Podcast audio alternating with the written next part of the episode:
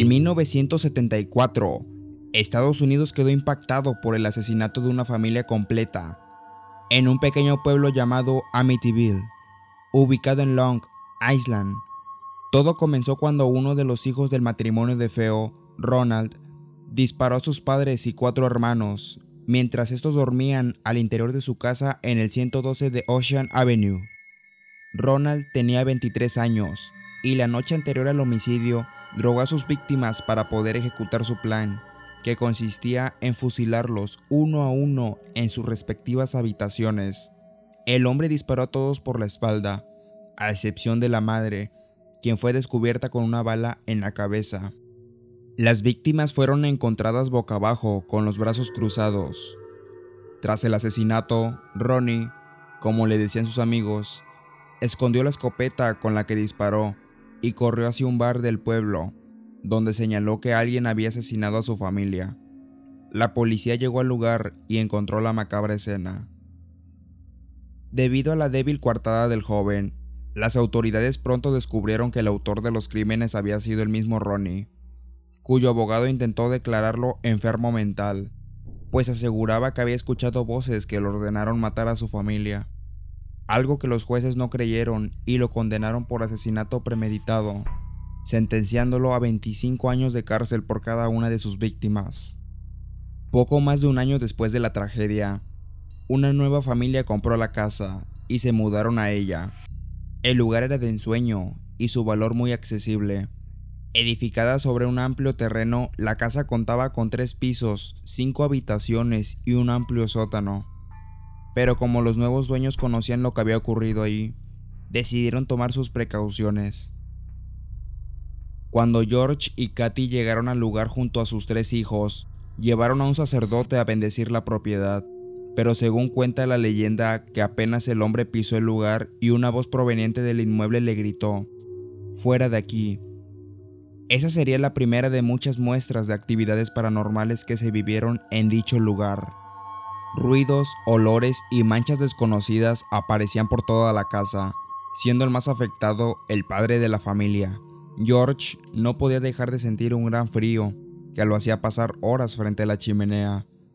Además, poco a poco comenzó a despreocuparse de su aspecto personal y se volvió malhumorado y extraño. Con el paso de los días, no solo los olores, ruidos y las manchas comenzaron a preocuparlos, en una ocasión encontraron más de 500 moscas en una habitación.